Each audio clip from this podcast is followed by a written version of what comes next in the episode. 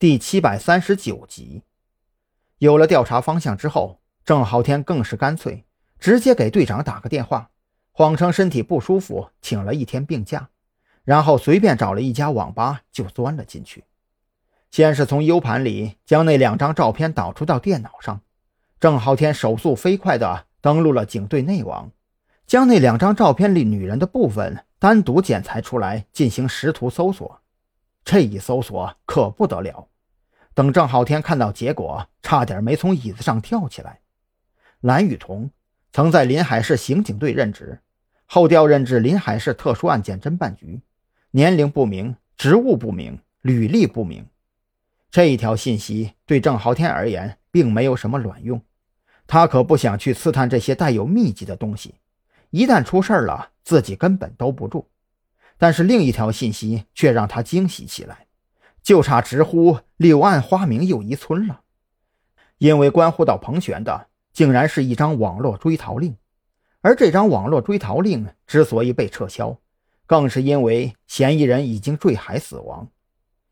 一个已经被确认死亡的人再次出现在山南市，而且还和张扬搅和在了一起，目光里还含情脉脉。郑浩天当即以最快的速度将该部分信息截图保存下来，一股脑塞进 U 盘之后清理痕迹下机。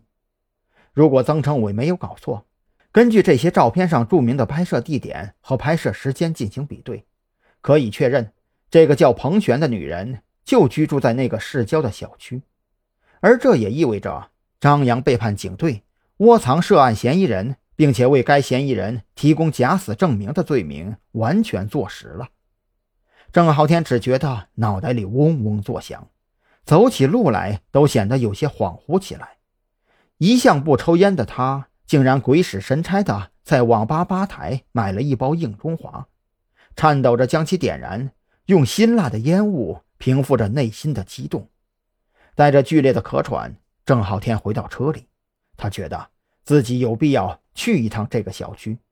仅凭这些照片以及彭璇的身份，的确可以坐实张扬已经背叛的事实。可如果自己能够将彭璇直接抓获，那岂不是更好？想到这里，郑浩天更加激动起来。他颤颤巍巍地叼着烟，启动了车辆。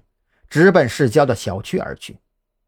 郑浩天抵达小区之后，第一时间拿着证件找到小区物业，要求查看该小区的监控视频。核查过他的证件之后，负责管理监控系统的物业管理员非常爽快的就带着他来到了监控室。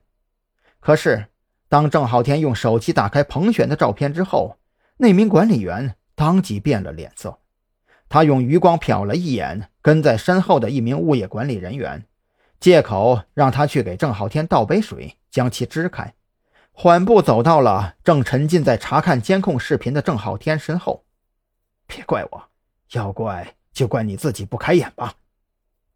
管理员如此在心里嘀咕着，干脆利索的对着郑浩天的后颈就是一记手刀。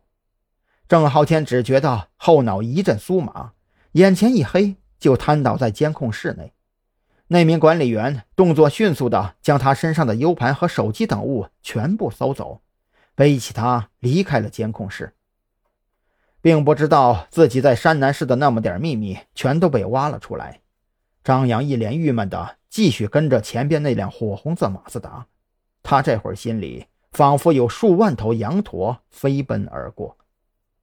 这辆马自达沿着环城高速持续前进了半个多小时，下了环城高速之后，又在省道上持续前进了几十公里。